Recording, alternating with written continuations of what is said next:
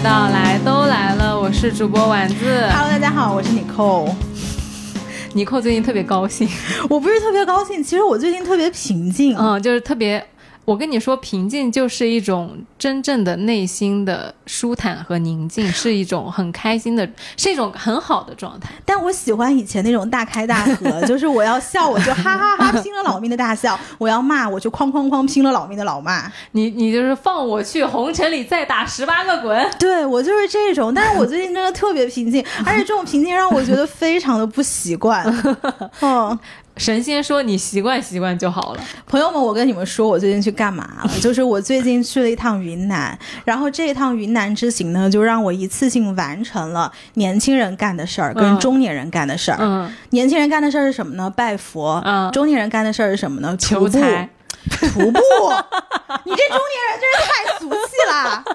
中年人都在搞户外，哎，你没听说过吗？户外创业啊、呃，婚外恋，中年人的三大标配。我就问他们在搞这三件事的时候想不想求财？我觉得求财是中年人的一个。呃，固定模式，嗯，但是就是因为求财太难受了，所以要干点别的有意思的事儿。嗯，行行行，可以可以可以。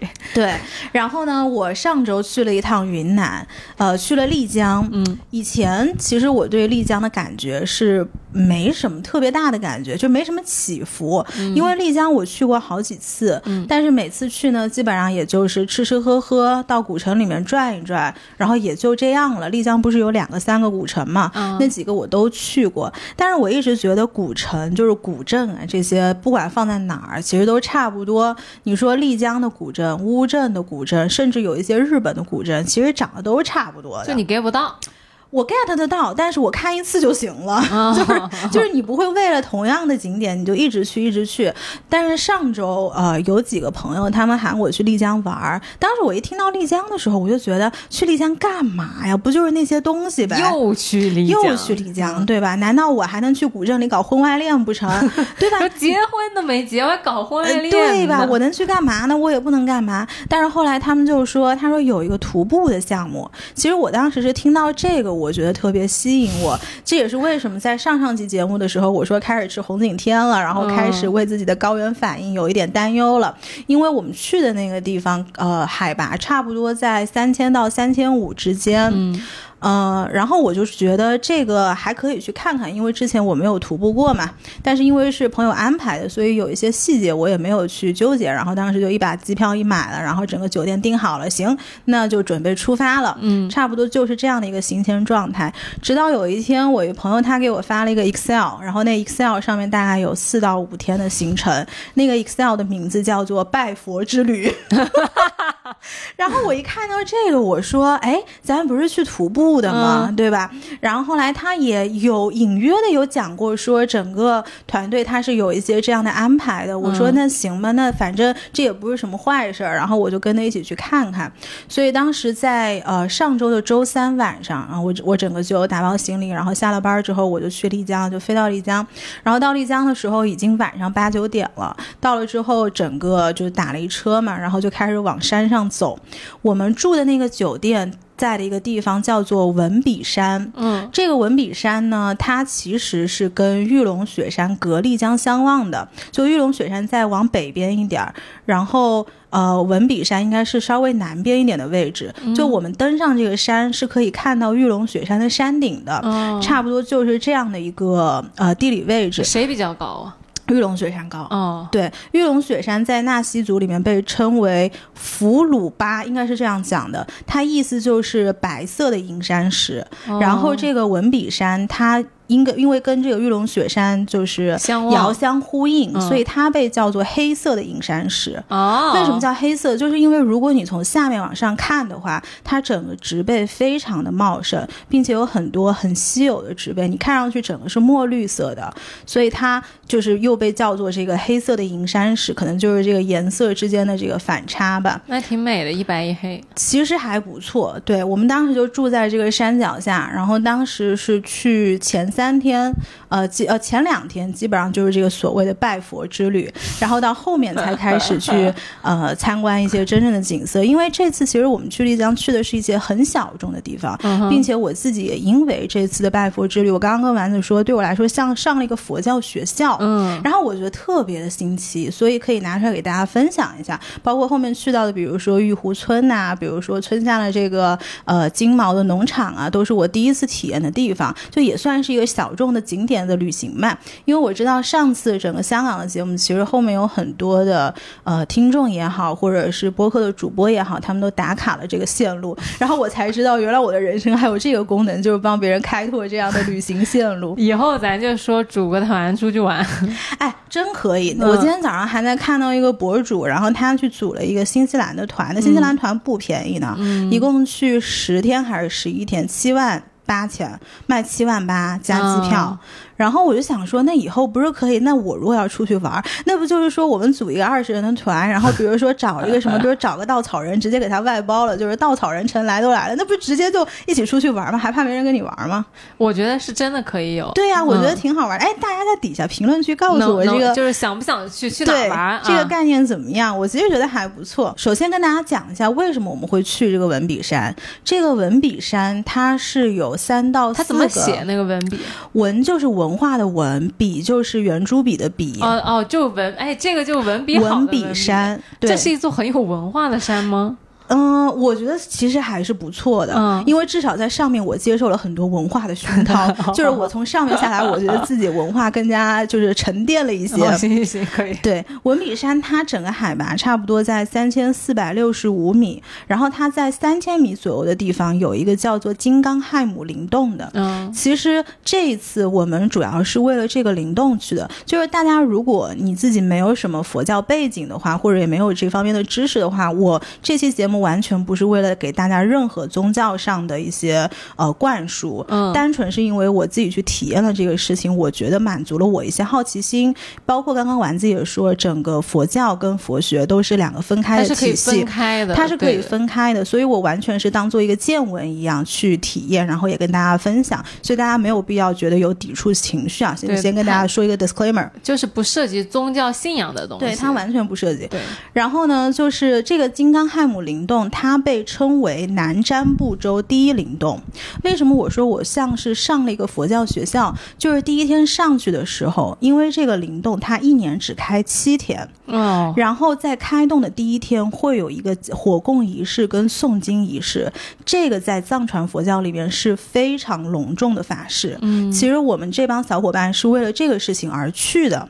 那在第一天这个灵动开动之前呢，我那天就上山了嘛，然后就有一些他们叫师兄。在山上你见到的所有的喇嘛或者是居士，他们统称为师兄，不管这个人是男的也好，或者是女的也好，嗯他年龄比你大也好，比你小也好，都叫师兄，所有人都叫，所有人都叫师兄，就是所有人叫所有人师兄。对，就是哪怕我在上面，我也不是居士，我就是一群众，我什么都不是。然后，比如在别人上山山上，会有人看到一个东西，他问我，比如说这个东西路往哪儿走，他都会说：“哎，师兄，这个路怎么怎么走？”山上都是这么教的。啊，对，山上都是这么教。然后呢，当时第一天去的时候，我就到处转转嘛，因为哪儿都没开，领的所有的仪式都是第二天，就走到了最上面那个叫金刚亥姆灵洞。嗯然后他们就跟我说，说这个明天这个洞开了以后，呃，大概这个洞口是在这个位置，然后里面其实供的是金刚亥母的真身。在这个灵洞打开的时候，会有一个七天的仪式，仪式会伴随着一个叫火供的法事，跟一个叫诵经的，大概三到四个小时这样诵经的这个仪式。所以他们先给我做了一些介绍，然后做完介绍之后，就从这个金刚亥母灵洞就往下走，因为我们上山容易下山难嘛。嗯，然后下山你也没办法，就是坐车，你只能自己往下走。你在三千三百米左右的地方往下走，是走到两千五、两千六的位置，它会路过几个景点。第一个就是叫文峰寺，其实这个寺庙在呃整个藏传佛教里面都是非常出名的。是吧？然后它在清朝就那个庙就已经那个寺庙就已经在那个地方，并且好像它是很近期才经过一个翻修，所以它可能对很多，比如说像上海的寺庙，或者是像呃江浙沪的这些寺庙，它可能看上去没有这么的金碧辉煌，但它是一个非常历史悠久的寺庙。嗯然后呢，在中间你还会路过，嗯，比如说叫龙泉寺，龙泉寺它是供奉龙王的，非常有意思。就是你从上面，因为首先我会看到很多经幡，我刚刚还在跟丸子说，因为我知道你对于佛教是有一些兴趣跟研究的嘛，嗯，然后我就问你，我说你知不知道经幡我是怎么回事？他说不知道，然后我非常的得意。来快给我讲讲吧。首先寇老，师，首先经不是尼幡寇师兄，首先，经幡它就是要放在越高的地方，它整个起伏的效果就越好。嗯然后整个经幡它不是五颜六色的嘛？嗯其实它那个中间是会被风化的，就是风化成一条一条丝之后，它不是会随风飘荡嘛？嗯然后它在山间，但凡那个丝，比如说你飘到万物，你掉到比如说树上或者是小动物的身上，这个对于人世间的这些万物都是巨大的福祉。这个是整个藏传佛教的说法。就是要让它飘走。呃，就是它随着风化之后，它一丝一丝一缕会会飘走，然后飘掉之后才会挂上新的这个经幡。哦，然后每一个经文，其实每一个经幡，每一个颜色对应的每一个经文，其实都是有说法的。哦，嗯，而且它是挂在越高是符纸是越厚的，所以为什么很多人他要你看，比如说西藏，你在一些山顶都可以看到大家会挂飘挂满经幡的这个样子。，哎那那种在东方明珠和上海三件套上挂经幡 行吗？呃，我觉得啊，藏藏传佛教可能允许，但是上海政府不一定会允许。哎，但你别说，东方明珠还真没这些地方高。哦你想这个地方，它的初始海拔就三千、三千五、三千六了呀。你到西藏一些地方四千了，你你上海是零啊，你东方明珠有什么用啦？那那个上上海的，就是我在上海这，我只能挂到三件套上面去啊，那你也没有就是这些本来就有三千海拔的地方高啊。那没有办法呀。对呀、所以就是说你没必要做这事儿，因为它本来也是个低位，对吧？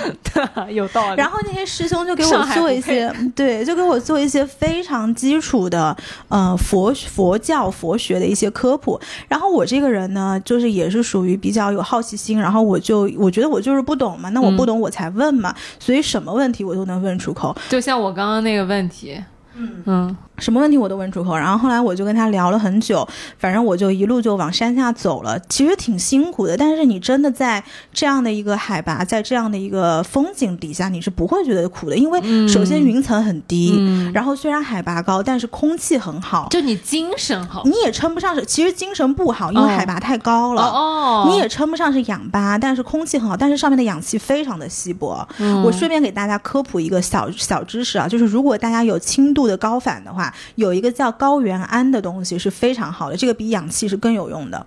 就是你吃两颗下去的话，你马上那个头昏脑胀的状态就会下来一点，但是这个仅限于轻度高反，如果是高度高反的话，这其实还是没有用的。哎，我觉得这种高原反应是不是跟身体素质和年龄是有关系？其实跟你的肌肉含量是有关系的。如果说你的肌肉含量就是你这个人需要的氧气量更大的话，你的高原反应来的会更快，那就是说，肌肉越好、身材越好的人越高反。或者是你肺活量越大的人，就是你上去应该比我更容易。因为我记得我以前就是本科的时候去西北玩，我是没有高反的。嗯嗯但是我觉得，如果我现在去，我估计我就会高反。但是其实说是这么说啊，我是觉得这个跟家里面的基因还是有一些关系的。哦比如说我姐姐她去西藏的时候，整个人就是半条命都没了。哦就是我们家的人都不太抵抗得了高反，但是这一次跟我一起去的小伙伴好像都没有什么特别大的嗯难受，顶多有一些可能刚刚去的时候会不舒呃、服嗜睡呀，哦或者是会有一些呃脑子嗡嗡的呀，但是称不上是高反。嗯，但是也有那种小伙伴，他因为连着去了好几年嘛，但是他第一年去的时候是发烧，然后整个人就爬都爬不起来，然后后来回到上海还晕氧，因为你从一个低氧气的地方到了一个正常氧气的地方，你会晕氧的，哦。对，哦。醉氧，醉氧。哦，对，反正就有很多这种这次学到的知识吧。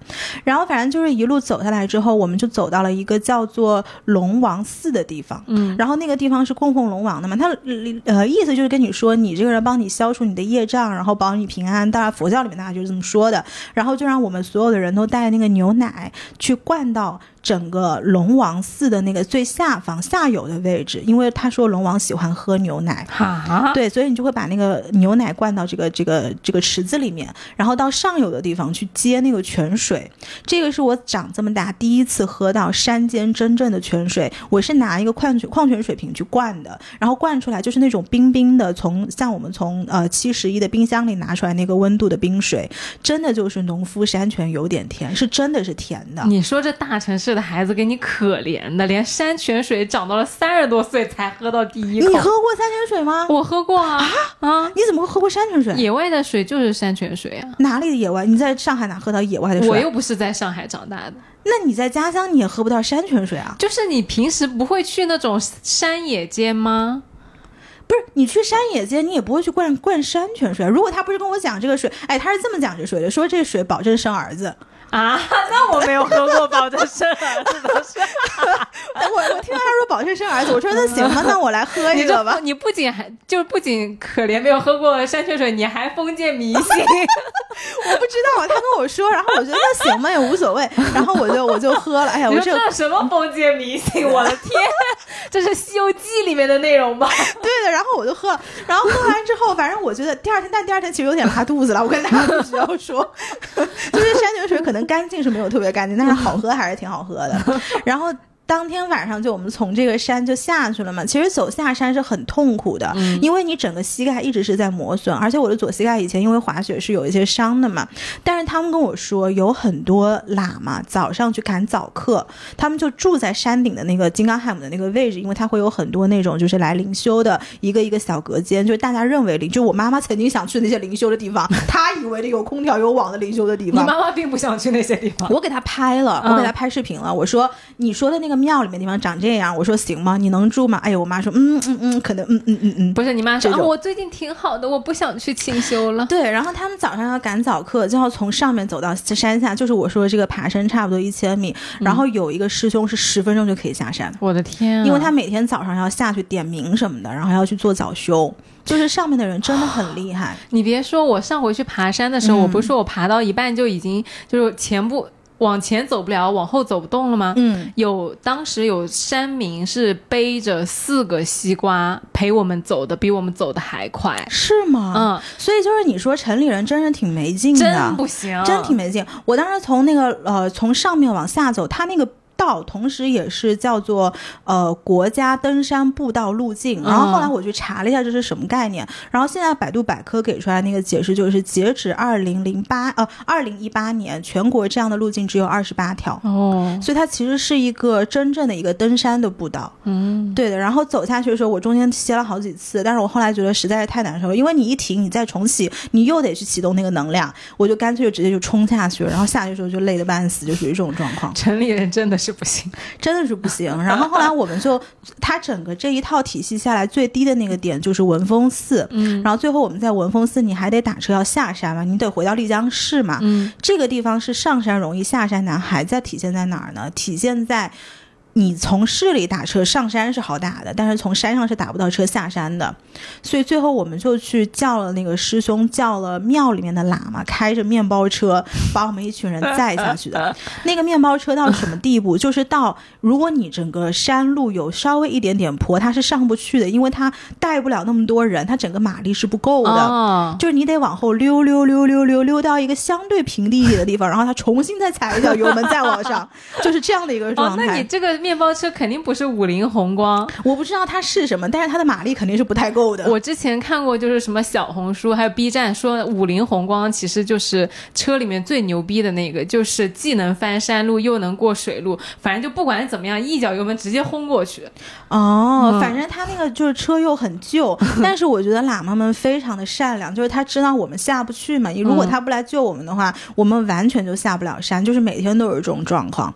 这是第一天，然后。第二天就是整个这个行程的正式的仪式开始的时候，那第二天呢，会有很多从全国各地就是受他其实这一次的这个活动是一个邀请制的，然后受邀的人，然后他会把这个车开到一个类似于一个入口，但是你这个入口到真正做法事的那个地方是要走大概两公里左右的山路，并且是高海拔的山路。其实那天我是非常难受的，因为。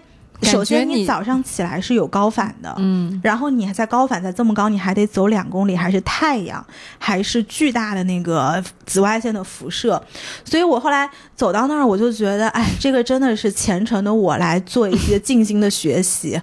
然后我其实我是非常好奇的，我当时真的是非常好奇，因为我来之前，我对于整个藏传佛教认知度是零，嗯。我连经幡我都叫不上来，那个东西叫经幡，嗯。我只知道那个飘着五色的红旗。嗯，是那天喇嘛告诉我这个东西叫经幡，我才知道这个就是我之前对佛教所有的认知。嗯。然后呢，结果被带来带来参加这么正式的一个仪式之后，其实我是带着很敬畏的一个心态来的。然后同时我也想看看到底在干什么，我来跟你讲讲他们到底在干什么。早上的时候是所有的喇嘛他在做一个法事，嗯。那做法事的这个引领者叫做上师，上师是整个这个庙庙里面最被敬重的一个人，然后就是你可以把他想象为是所有人的这个 leader，他是一个领导者的这样的一个角色。嗯。那他在做这场法事之前呢，他被闭关了呃三年三个月又三天，然后在整个闭关结束之后，他才能出来为所有的人祈福。所以他在早上的时候，他是在做这样的一个诵经的法事，三年，三个月零三天。他他闭关是什么？就是什么？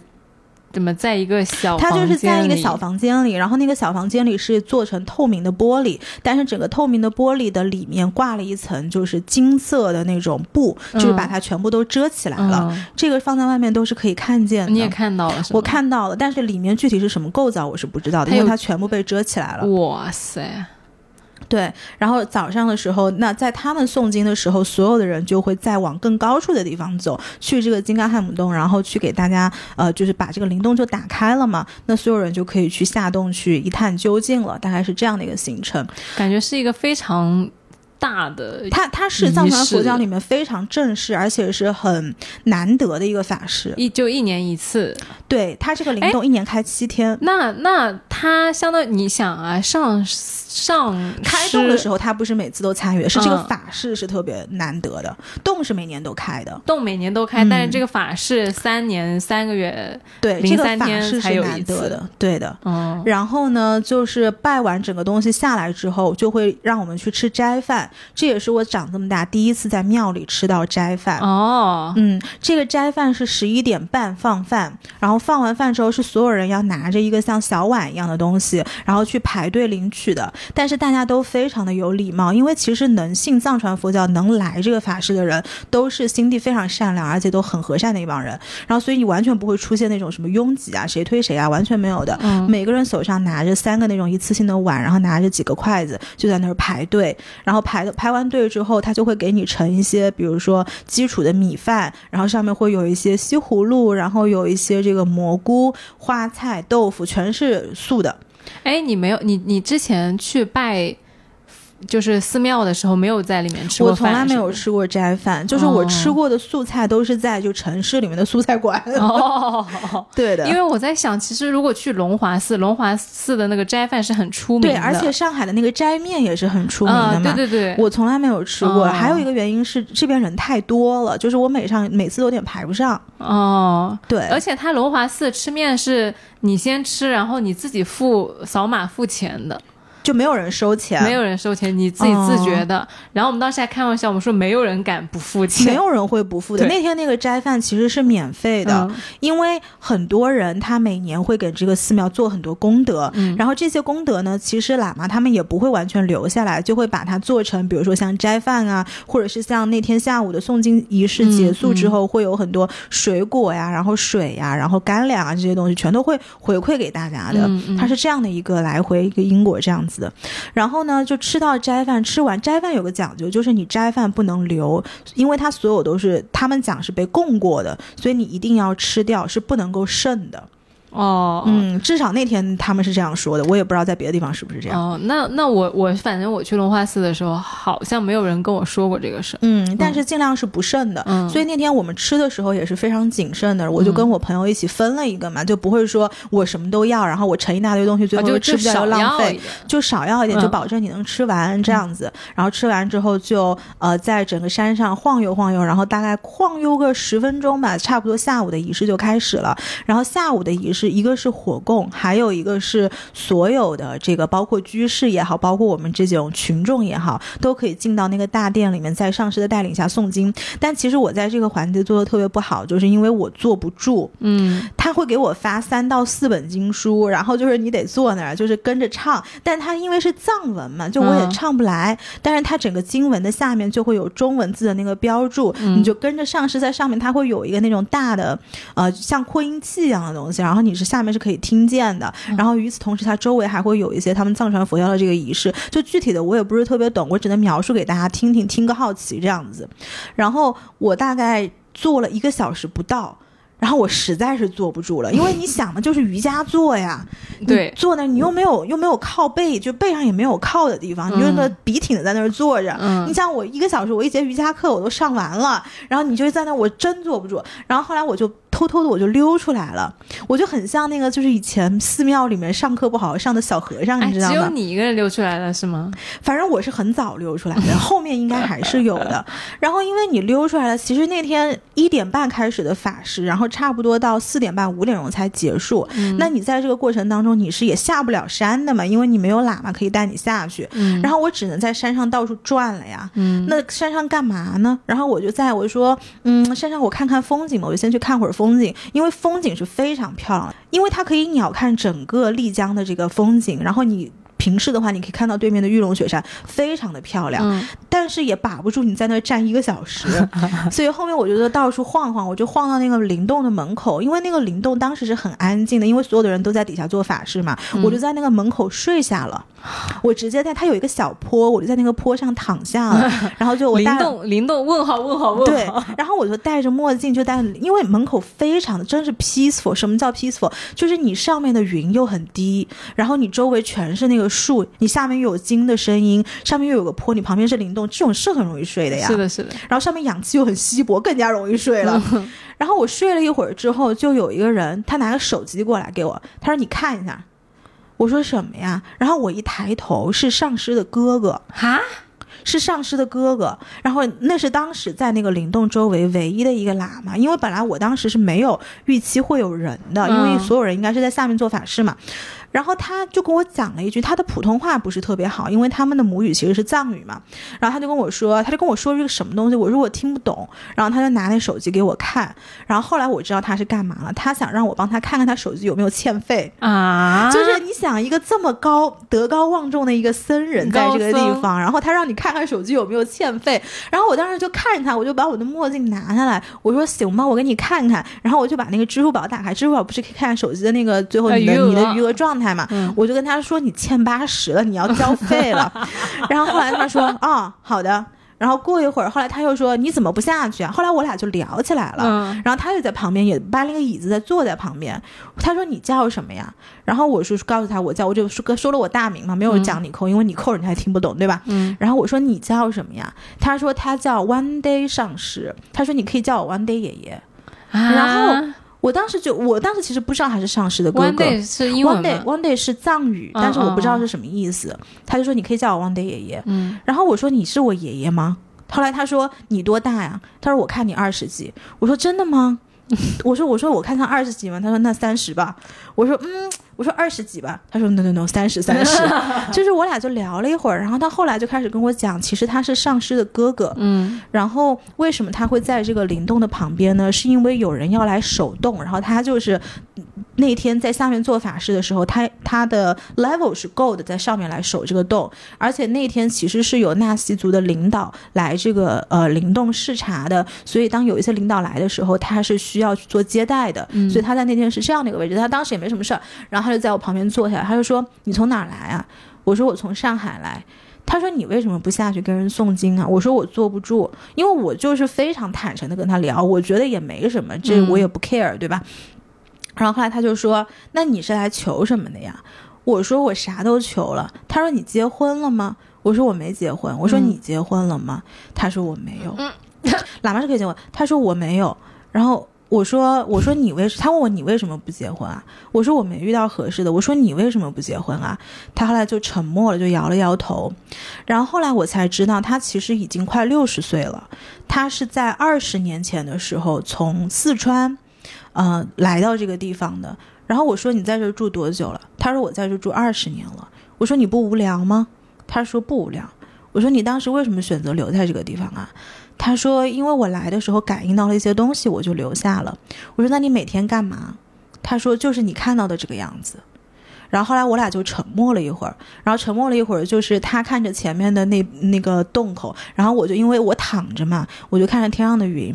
你躺着跟人家聊天，我一开始不知道他是谁，我以为他就是一喇嘛，你知道吗？而且我觉得也无所谓，这地方还我还得讲阶级，还讲讲啥呢？我就是 very comfortable，我也不愿意起来。哦，可以可以，对，嗯然后后来他就进房间了，就拿了一些那种他们可能是藏族的一些零食吧，然后他就拿出来，他说给你。然后后来他有点像是，嗯、我们这边叫油辣子，我不知道你知不知道叫什么东西。它就是一个像薯片的，但是是一一条一条这样缠在一起的。我不知道这是哪里的零食，反正他拿给我，我觉得挺好吃的。然后我就一边吃，然后一边跟他聊。他说：“他说他说你为什么不结婚啊？”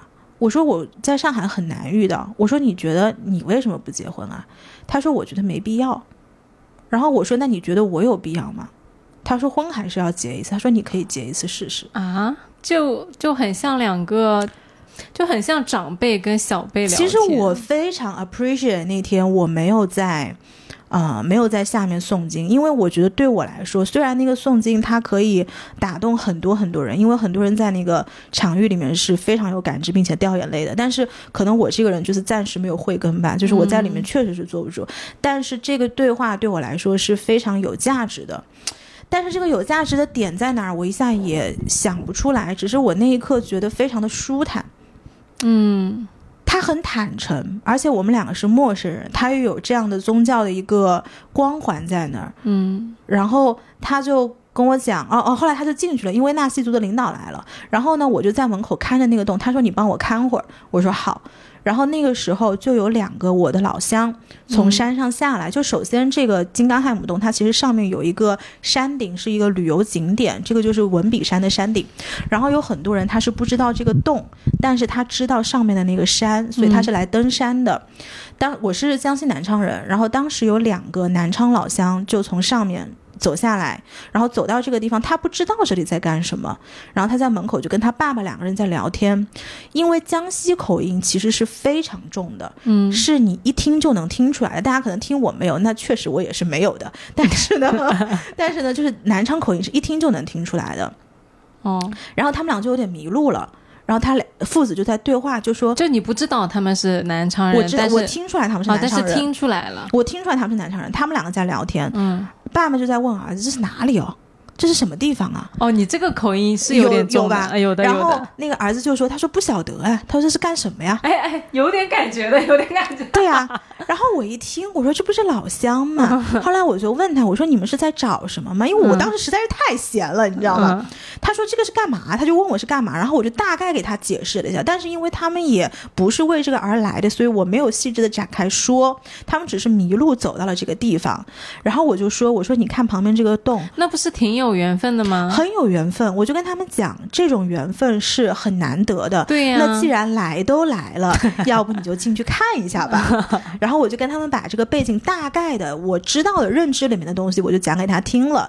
然后他们父子其实是蛮友善的，嗯因为第二天我们剩下的那些伙伴其实是想要爬到这个文笔山山顶的，这是一个正呃是一个非常正经的一个徒步的路线，嗯而且这个路线一定是要找向导的，不然很容易走丢。嗯然后我就问了一些他山上的情况，比如说这个路好不好爬呀，或者是危不危险呐、会不会容易鬼打墙啊？如果不找不找向导的话，能不能到？然后有没有高反？大概要走多久？大概就是一些很基础的这种呃登山徒步的问题。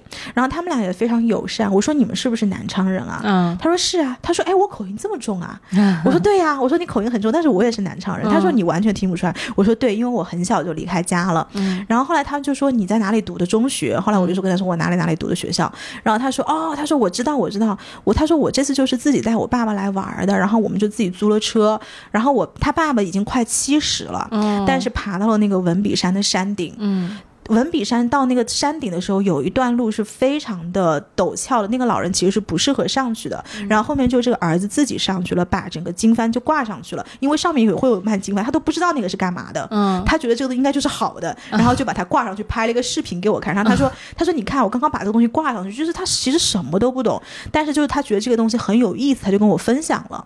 然后那还挺有那个福缘的。他是有福缘的。嗯然后后来我就跟他说，你就去这个灵洞里面看一看。嗯然后他就走，他就想往那个灵洞走，但是其实走灵洞是有顺序的，嗯应该是左边上，右边下。我是在这个门口在在坐着嘛，嗯然后我说你得，他本来要走右边，我说你得从左边上，右边下，这个是一个正确的一个求福的路线。他说好好好，然后他就走下来之后就就是特别的感激，然后就跟我说感谢啊什么东西的，他就说什么很难得的这碰到我才能够接到这样的福祉什么的。然后后来他们就走了嘛，然后我就翘了个脚在门口继续在那儿看洞。然后这个时候那个 One Day 爷爷他不是跟领导就呃说完话了 social 嘛完了，social 完了，然后他就往这儿一坐。我当时是翘了一个二郎腿，而且还不是那种女生的二郎腿，是男生的二郎腿。我不知道你能理解吗？就是就是九十度的那种二郎就就腿。就这样吗？，对，嗯然后 One Day 坐下来的时候，他也右脚翘了一个九十度二郎腿。然后当时我俩就这并排坐着，都没有说话。当时我没有躺着，我已经坐下来了，我俩都没说话。然后我俩就看着前面那个那个灵动，然后包括整个寺庙。后来我说，我就转头一看他，我说：“你知道我特别像什么吗？”嗯然后我就问他，我说：“你有没有看过一休哥啊？”啊，哎，我其实刚刚就想讲宫崎骏来着。我说你有没有看过一休哥？他说我不知道。我说我特别像那个一休哥里面的小和尚，就是我什么都不懂，然后再问你一些很奇怪的问题，然后你也非常仁慈的回答我了。你进去的时候我在帮你看洞，我说我不就是那个一休哥吗？然后后来他就说他不知道，然后我就把那个 B 站上面的一休哥给他打开来，然后给他看。我说我说的就是这个，我说我像不像这个？他说你不像 他说你完全不像。后来我才知道，其实一休哥在日本的那个佛教里面，他是个色和尚。哦，是吧？呃，是我朋友跟我讲的，因为后来我下山也分享了这个故事给大家听嘛，然后大家也觉得特别有意思。但是他们懂的人跟我说，其实是一个小色和尚。嗯嗯，然后反正当时我觉得这一段对话对我来说还挺，嗯，我我我不知道用什么形容词来形容，因为后面我还说，他说你明年还要来，嗯我说我来了没有地方住的，嗯，他说有啊。我说你怎么找地方给我住？他说他其实是上师的哥哥。他说你看下面这些东西，他说你要住我都可以打开来给你住。哦，就是这个对我来说是一个，因为他本来就虽然我不懂，但是我觉得他是一个很善意的，是一个好意。是的，他是给我 offer 了一个好意，所以当时我还挺感动的。然后后来走的时候，后来我就握着他的手嘛，那个 One Day 爷爷的手是非常厚又很大，然后就是那种很有福气的手。嗯，然后他就握着我的手，他跟我说婚还是要结一次，然后明年记得来。哦，好感动。嗯嗯，所以其实那天我虽然就是错过了整个所谓的什么诵经的这个这个场域，但是后面跟他的这一段对话，包括我下去我分享给我同行的朋友听，大家都还觉得挺感动的。然后后面我又回到了那个看风景的看台，然后就有很多 外国人在这边拍照啊，然后有那种老外，然后。穿那个登山包，然后跑上来，什么也不知道，一个德国人，然后就到处看说，为什么你整个中国人在门口要烧这个火供，供成这个样子？嗯我可以给大家形容一下这个火供，火供你可以把它想象成一个巨大的垃圾车，然后在这个垃圾车里面放了，嗯。五谷干这个粮，画风突然一下子从那种感动治愈风，瞬间切换成了一个 就是那个纪实频道对纪录片。就是呃一个巨大的垃圾车，然后里面有五谷杂粮，然后有稻子，然后有这个饼干，然后上面浇了酥油。你为了把它点燃，就是一把火把它烧掉。它在整个呃诵经的仪式当中是一直在往里面加东西的。这一波东西要烧到整个诵经四个小时结束。嗯我还在回味你刚刚那个故事。那个故事其实我自己也特别感动，嗯然后。对，我觉得这个才是我这一趟我自己认为最深的缘分。对，因为、嗯因为如果你光讲这个故事，其实很难跟你这个人联系起来。就是大家平常都觉得呃 n i c o 挺飒的，就不是那种治愈或者说、嗯呃佛系路线的。但是其实我觉得有这种小故事发生，真的还挺有缘分，而且就是让人觉得很暖的。很暖。而且那天我自己心里的节奏是很慢的。嗯，我觉得有的时候我们讲快节奏、慢节奏，其实并不代表说你周围的环境是什么样的。因为我相信那天有很多游客，他依然是一个快节奏，是一个焦躁的，而且它上面又太阳又晒，海拔，又高。又累。但是那一天我自己心里的节奏是非常非常慢的，所以这所有的事情发生的时候，在我心中是一个慢动作，都是 slow motion。就是你刚刚讲的时候，我其实想到宫崎骏的那种夏天的感觉，是是还挺治愈的。而且你像之前我讲我跟那个小男孩的对话的时候，我会。会会让我想起那种对话。其实你看起来没有讲什么特别大的道理，他但是他是两个剥离了身份、剥离了年龄、性别，你根本不知道对方，就你对方没有任何的所求和期待和滤镜，但是他会对你有个非常简单的祝福。对，而且我其实不知道他是上师的哥哥，嗯是后面他们跟我讲说他其实在上面是一个很位高权重的人。因为我想，如果你真的在这套体系里面是很深的，所有人见到上师的哥哥应该是谦卑的一个态度，或者是他至少是他肯定还是有一个权力的高低的。嗯，但是那天我首先我不在这套体系里，然后第二天我也不知道他是谁，所以就是整个对话什么问题我都问了，比如他有没有结婚，他无不无聊，洗不洗澡，我都问了，因为我还问他怎么洗澡，我是真的很好奇，所以他可能也觉得这个丫头是真的很可爱。对他，你问的时候，他估计脑子里也是问号问号问号。对呀，然后我还他不是有纳西族领导来嘛，然后我还问他，我说那这云南省的领导来不来？我说那市里的领昆明市的领丽江市的领导来不来？然后他就摇摇头，他也不想理我。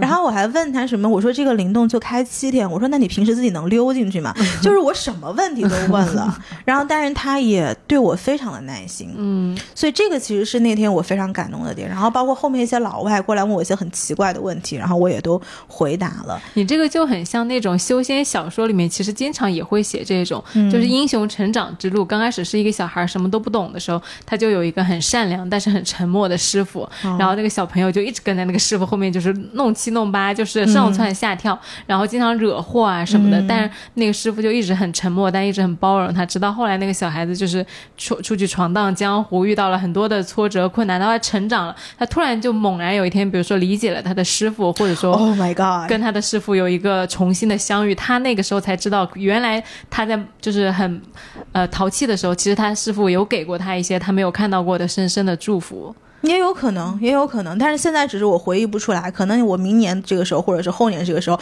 开悟了，我就能看到更多的东西了。反正至少我现在还是一个很钝的、很我觉得钝的状态。你明年要去看他。对，嗯然后他还跟我说，他说其实你看下面的那些，嗯、有一些小的房子吧，他说你来都可以住，嗯他说每个都是是给客人们准备的，嗯但是实际上就是这些客人们也不是会经常会有人住的，嗯我我理解可能就是上去修行的人，然后偶尔会借住一下，修个脚，我是这么理解的啊。马上这个画风就回来了。世俗的我是这么理解的，对。然后反正那天就是下下面他们火供完了结束之后，我就下去了嘛，然后就开始吃菌子啊，然后就开始做非常世俗的事情了。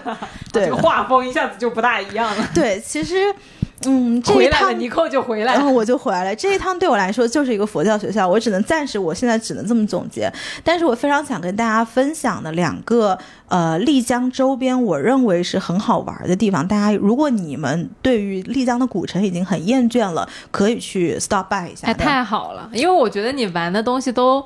可能有的时候大家不一定会在小红书上搜到，或者说有一些别出心裁的路线可以参考一下。对，其嗯实我的这些路线都是一些我很爱玩的朋友，或者是他们本来做媒体的，或者是那种有一些经验积累，有一些工种，其实他是经常在外面玩的，嗯他这个边玩是边工作。其实是我是这样的，这些朋友告诉我他们是是去哪儿。经过实践检验并且总结出来的精华。对，然后一个地方叫做玉河村，嗯就我可以先给大家分享一下为什么我最后会 end up in 玉河村。其实它不是我的第一个选择，本来我们是去徒步的，然后这个徒步的地方叫做干河坝。嗯，干河坝呢，其实大家如果小红书上应该现在也可以搜到，大概是一个十六公里左右的一个徒步的路线。嗯，它是有一段是需要骑马的，然后一段是需要自己走的，爬升差不多在三百到五百米左右。嗯，呃，正常的徒步时间是早上的九点半到下午的四点钟，然后中午吃饭会由向导帮你把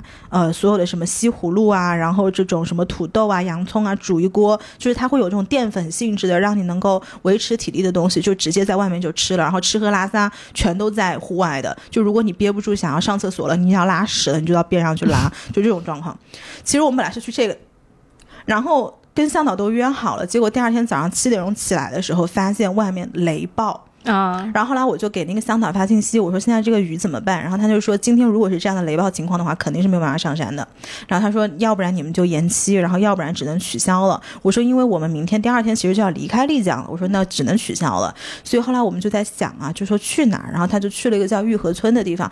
玉河村其实开发的还可以，它就是玉龙雪山下面的一个村落，最近的一个村落。因为它附近有一个 Club Med，所以它整个商业化的体系其实。做的是相对来说比较完善的，嗯，在里面呢会有呃好吃的，比如说呃那个叫呃蒸汽锅鱼，是我很喜欢吃蒸汽鱼，哎叫汽锅鱼，汽蒸汽锅，哎云南的朋友不好意思，就是我这四个字还是三个字我有点忘了，反正那东西排列组合啊，对四选三，如果有云南的朋友的话，大家请多包涵我 A 四三，嗯对的 A 四三鱼。就是那个里面会有这个吃的，然后也会有什么辣排骨的这个火锅啊，然后也会有一些非常有特色的烤奶啊、烤茶，像这种咖啡什么的都有。然后呢，它还有一个呃，走到最里面也是让我最震惊的。部分，它是有一个上海的夫妇，在整个玉河村最深的地方建了一个房子，那个房子据说是非常牛逼的，可能他们在很早的时候就拿到了这块地的所有权，然后就把这样的一个像，呃。建的非常像瑞士风那个房子，然后把它建建在那个地方，然后日常他们也不住，但是会雇佣三十个左右的村民帮他们维护这个村呃这个房子的状态。我们当时也去了，到那个房子面前的时候，我还拍照了，我微博上面应该是有的，非常的漂亮，在那个地方就有一点小瑞士的感觉，嗯，然后也有很多人在那儿拍婚纱照啊什么的。然后从整个玉河村差不多呃吃个饭转一转啊两三个小时三。四个小时是差不多的，而且这个村庄里面的所有的这个村民是非常善良的。我记得当时我在点这个鱼的时候，因为我们去旅行嘛，你就什么都想点，什么都想吃，而且云南的物价又很低，比起上海来说，对吧？然后。点的时候呢，那个老板娘就一直跟我们说说你吃不完的，说你吃不完你就不要点这么多。他说因为我们家也是信佛的，他说我不要你浪费，嗯，所以我们当时点了两个鱼嘛，然后还点了炒菌子，然后还有一些野菜，还有七八的东西，然后包括那个酒都是他自己酿的，全部是烘焙的，全是自自家做的东西。然后最后吃不完的时候，那个老板娘还有点不高兴，然后他就说：“你看这个鱼，你们还剩了三分之一，但是你想上海人其实。”吃饭不会说吃到锅里什么都没有的，这甚至在一些城市，它是一种礼节啊？是吗？在很多城市，哎，我以前有一个东北的朋友，我对不起，我不知道是不是所有东北人都这样啊？就他是不让桌上有那种空盘，就是你不能每一道菜都是空的，你一定要有，就是有新的菜上来，维持住一个桌上有东西可吃，并且不是只有一样可吃的状态。散了之后也不行嘛，就是最后也要有剩菜什么。呃，反正我知道，对于一些地方来说是一种礼节。哦，这样子的我没有听过。对，但这是我觉得是一种很不好的礼节，因为因为确实我身边也有那种。不不能接受浪费的人，就是。要是剩东西的话，他他也会很不高兴的。对，其实包括香港啊，有很多餐厅也是这个样子。比如说你剩了一个虾饺，他都会让你打包走，他不会明说，但他心里会期待这个东西你是带走的，你不是把它浪费让我们扔掉的。是的。但是我们当时在云南确实是吃不完了，然后最后就剩了大概三分之一的那个鱼啊，然后还有一些野菜啊，还有一些豆腐啊什么的。然后老板娘就说：“他说你们这个还剩了一些。”我可以理解，因为云南的东西真的太好吃了，对你根本就忍不住少点。如果如果不是这个老板娘说，我们肯定点更多。对，因为真的，我云南的什么东西都很好吃，什么东西而且很新鲜，就是连薄荷我都不想放。对呀，我们当时吃很多野菜，那野菜其实就是中药，嗯，就是那个中药，你吃进去就是中药的感觉。但是你第一次看到中药在它做成药材之前，它还是野菜放下锅，它是什么样？我我真的是觉得云南的薄荷比上海的薄荷好吃。那肯定啊，云南的鱼也更好吃，尤其是这种本来就是在乡里乡间的这种山上的，对吧？旁边就是牛在那儿跑的，那东西能不好吃吗？就是说城里人实在太可怜了。就是真可怜。然后后来大家差不多逛了大概两到三个小时，我们就从整个玉湖村就下来。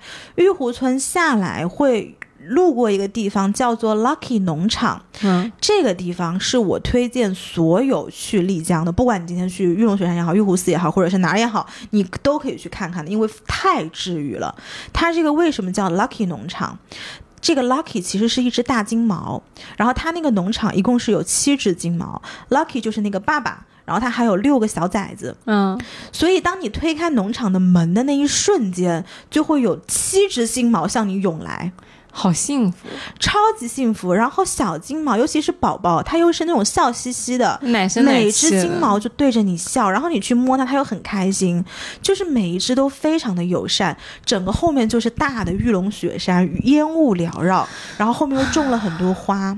整个农场里面，它又有大搭大概四到五个天幕，里面的东西就很好吃，比如你可以点那种牦牛酸奶，嗯你可以点烤肉，都是会有人在现场帮你烤好的。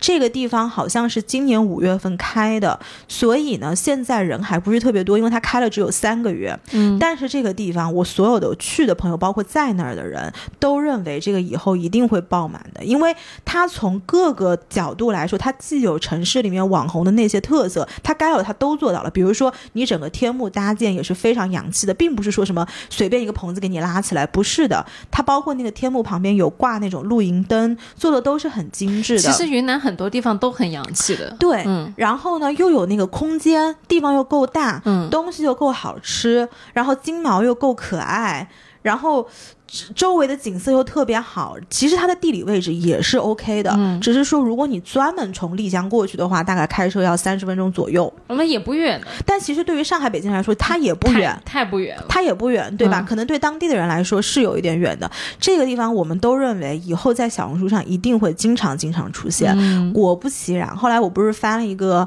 嗯我自己的朋友圈嘛，然后我有朋友看到，他就说，哎，私信我，他说你去了那个 Lucky 农场，他不知道叫 Lucky 农场，他说你去了金毛农场，我说对的，他说他曾经在小红书上看别人刷到过，所以这个地方如果从营销的角度，它是非常好出来的，嗯所以它以后一定是一个非常有潜力的一个地方。所以大家如果现在在那个地方旅游，或者是你在周边的话，是强烈强烈建议大家去玩一玩，绝对不会后悔。抓紧时间去，抓紧时间，绝对不后悔。前去。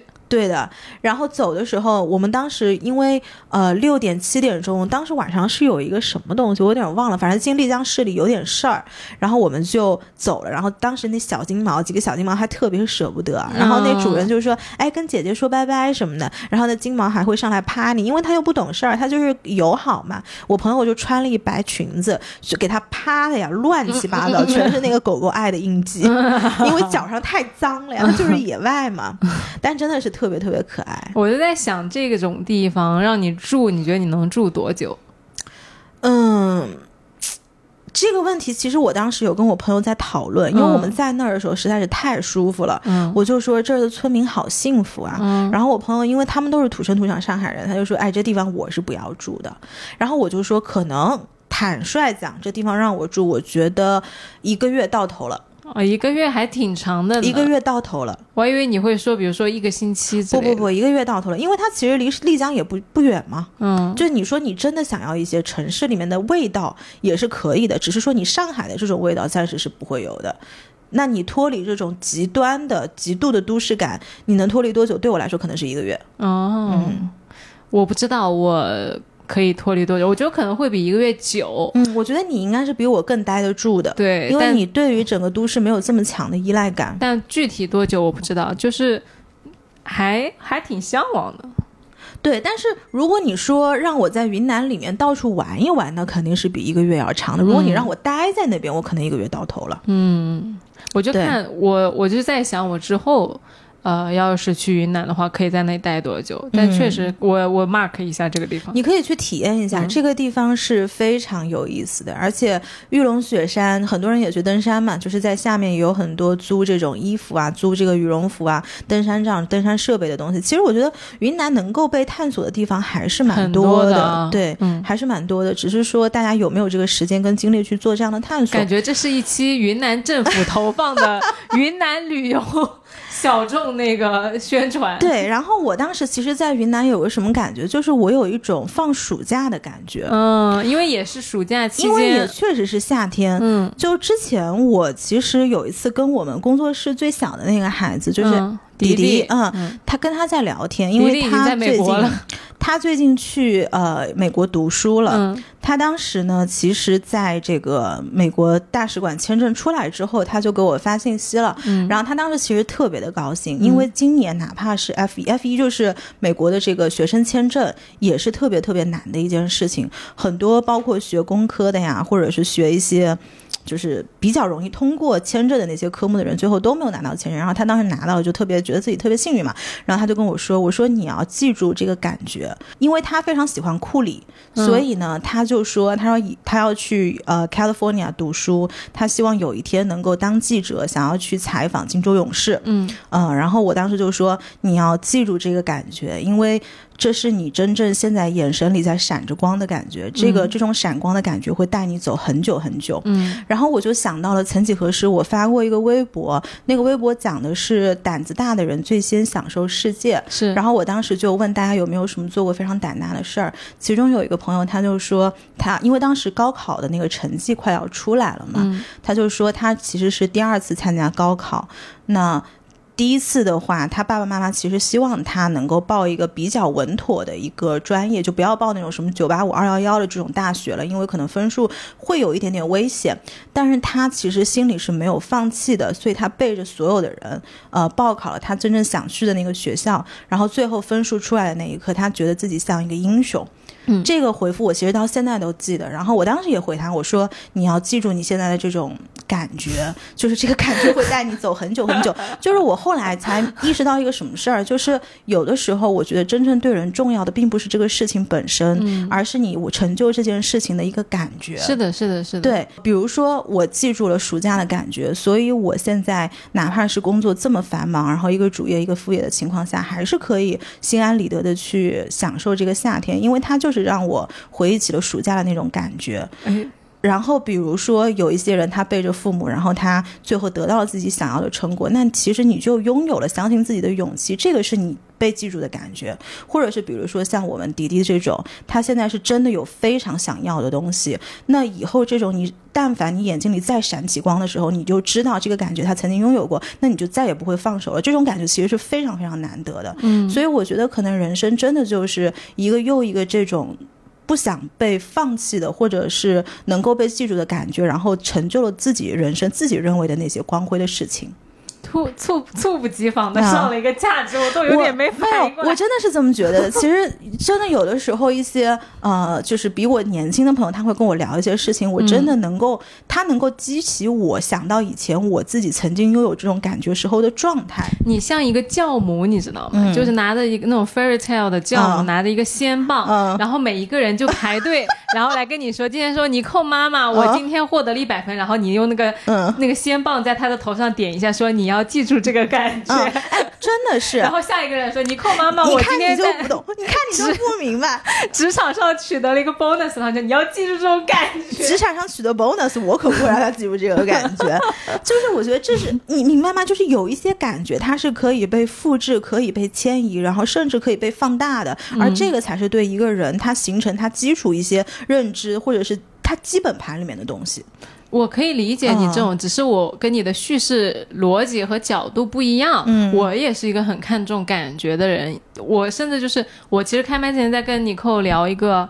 呃，我这前阵子也休了一个小假，就是连着三天回家参加我那个闺蜜的婚礼嘛。然后有一个认识了十几年，从小学开始玩的特别特别好的，就最好的一个闺蜜，她就跟我 confess 了四年前的一件事情。嗯然后就是说，他那个时候觉得我疏远了他。然后我其实昨那前几天我就跟他说，其实没有，我没有疏远你，我是因为那个时候一九年我自己生活都一团糟，又痛苦又迷茫的，我没有办法呃顾及好我自己，我更没有办法顾及好维护我们的友情啊什么的。其实那个时候他讲的时候，他其实就是。那个眼泪就掉下来了嘛，然后其实我讲的时候，我也开始哭。其实那个感觉对我来说是很重要的，因为他是我们两个人，呃，因为你到了可能工作之后很难有这种呃心对心打开的那种时刻，尤其是成年人，你很想要装，就是假装说我是一个成熟的大人啊，没事的，我呃就是都搞得定的。但是你在这种老朋友面前，你这么就是坦诚，你其实很有的时候很狼狈，或者说很无助的时刻，其实对我来说是一个我觉得特别特别治愈的过程。而这种过程会让我知道，就是我我在我很重要的人面前去说，哎，其实我都这些都不行的，我搞不定的。然后其实我也不想要这么独立的，我就是想要有一个人来呃帮助我，然后让我依靠。但没有办法，我没有遇到身边有这样子的一个我可以去。仰仗的一一直可以让结婚走到最后的人，那我就自己呃走上了我自己这条路。然后完了之后呢，因为他已经结婚了，然后他的婚姻是非常幸福的，他就呃，我跟他说，我我没有像你做一样做这个选择，我走到我今天，其实我也经历了很多呃困难。那我我要去在他面前讲这件事情，我当时讲完之后，我整个人非常舒畅，嗯，然后我就转身起身去上厕所了，嗯，就是通道两天，我前两天就是你你觉得你自己为什么会这么舒畅那个瞬间？就是其实在这个人面前我。把我很多年的情绪，把它全部讲出来了。这个讲出来的过程，在那一刻让我觉得我被我面前这个人所接纳和理解，因为他可能从一九年开始都心里有一个结，就是说，啊，我觉得你是呃疏远我了，或者说你有很多事情。不跟我讲，可能在他心里，他觉得我是一个呃，在上海很忙碌，然后和他节奏不匹配的人。但是对我来说，我是因为我自己呃搞不定，然后又很忙，信息太多了，我处理不过来。我不是不想要，呃。跟你有更多的情感连接，我确实是处理不过来的时候，那其实他对我的理解和我本人所感受到的状态是不一样的嘛。嗯，那当我把这个事情讲出来，我们两个人其实达成了一个共同的，就是对于他他和我之间感情的理解和我对我自己的 on the same page。对对，所以这个这个过程，尤其是他是你一个很重要的朋友的时候，你会觉得这一刻非常非常的释然。嗯，然后有他像。就像父母和理解了你一样的那种理解，这个 moment 对我来说是非常，我觉得这个感觉很重要。这个感觉甚至就会让我觉得就是非常的开心。我现在想到就很开心。那你觉得这个感觉以后可以被复制、可以被迁移、可以被放大？可以，它会让我觉得在。亲密关系或者是亲近关系，可能比如说我跟你的关系，或者说我跟 Yoko 的关系之间，我也不，我不会再像以前那样往后紧缩一点，我可能也会去向你们寻求更多的理解和认同，嗯的这这种感觉。就是它其实让你能够更加轻松的把它释放出来了，对，尤其是然后你习得了这种轻松释放的能力，是的，对，嗯嗯，那这种感觉我觉得是。只是我，你看我们两个人讲就是不一样的感觉，他他可能都是一个感觉，对，只是我讲的是那种就是你要去征服世界的，对，就是你说其实人他最后他很多情感需求是一样的，只是你探索的方法和你能方向。对探索的方向不一样，但是其实那个，所以大家为什么说就是我们两个人的那个对话。好，好像很有意思，就是因为我们两个人有两个完全不一样的方向，对，方向完全确实不一样。但是其实真的就是我这个暑假不是暑假，哎，也是暑假吧，我也是这个暑假吧。这暑假就是第一个过得非常的 peaceful，就是我现在下山之后 是过于 peaceful，我我我也不想那么 peaceful，对我我真是不想那么 peaceful。其实我喜欢那种我非常 energetic，或者是我非常喜欢我什么都想去争取，然后我都想要，或者是我。大开大合的那种情绪，我喜欢那个东西。那那种情绪就是你那么的开，那你肯定是也要承受那么多的。就是比如说我争取了，那我爽；那我争取不到，那我就就不爽啊！我可以接受那种不爽，那不爽你也是可以的，也是一种爽。其实那也是一种爽，但是我不喜欢平静哦。我懂了。你你明白吗？但是我从山下至少，你看我现在已经下来四到五天了，就是我依然非常的平静。这种平静有点不平静让我非常的不平静。谁来给我点波澜吧？那个爷爷说我 真是谢谢你。那汪大爷爷说，当时在门口给你施了多少法，让你如此的平静？白施了，真的真是。哎呀，反正我就给大家分享一下，然后大家也就捡自己喜欢的听吧。反正这绝对不是一期什么传教或者是迷信的节目，就是给你分享一些我觉得，因为我上山之前很多东西是我不知道、我没有看过的。嗯。但我认为一个人所有你认知之外的东西，至少值得给他一次机会了解。是的，是的。至于这东西你喜不喜欢，那是你的事情；想不想、想不想继续了解，也是你个人的事情了。所以这个是我做这期节目给大家分享的一个初衷，然后也希望大家能够喜欢。嗯，最后还有一件事情想要跟听友们分享，就是前两天这个国家地理图书的编辑老师找到我们，因为他们最近出了一本这个关于美国现代艺术之母欧基芙的图册。呃，这个编辑老师是先把这个图册寄给我了。呃，我个人看了之后，觉得是一个一本非常，至少首先它外观是一本非常美的书啊。他为什么没有给我记啦？Well, maybe 有些人在就是不喜欢艺术啊，我不知道啊，我哪知道？我没有说过我不喜欢艺术啊。因为这个其实是，但凡你是个女性，你对于他的作品也好，或者是这个人的生平也好，我相信都能给大家带来一些力量。而且他本人在这个美国现代艺术史上。都是有一个非常重要的位置。这本书首先从外观美观上来讲，非常漂亮的一本画册。嗯，是的，是的，其实并不便宜。是的，是的。嗯，所以这一次呢，也是借这个节目，他呃给我们两本，一共就两本。因为这书首先它真的真的是不便宜。嗯。然后呢，如果大家对这个人感兴趣，或者是对于他的生平感兴趣，或者对于这本书感兴趣，你都可以在评论区给我们留言。那这次留言的话，我们没有一个固定的主题，想要大家一定要留什么，你想说什么就说什么，畅所欲言。这也绝对不是一个广告。所以呢，就是如果你们喜欢这个书，你们就自己在里面留言，然后到时候我们抽两个送了，就是这么的个事儿。我觉得可以想要这个画册的同学，就是直接说举手说我要这个，因为不然那么多条留言，你要是万一抽到两个。就是没有，不是说特别想要的啊，就对你肯定得先说你喜欢这书，你想要，然后你再说点别的。哎呀，你实在不知道说什么，你就赞美我一下嘛，让我有点起伏嘛。我现在太平静了，我实在是不喜欢，对吧？或者是你骂我两句也可以，就是上的下的都可以。你说你这女主播少骂，随便随便，大家想怎么着就怎么着呗。反正这两本书我们在下周下周五之前会把这两个朋友抽出来，然后把这书送给大家。好的，那行，这期节。节目哇，这期节目其实还挺长的。那今天的节目就到这边了，还是欢迎大家每周收听。来都来了，你可以在小宇宙、网易云音乐、荔枝 FM、苹果 Podcast、Spotify 等各大平台找到我们。也欢迎你在评论区跟我们互动。就这样喽，拜拜。希望你今天也开心，拜拜。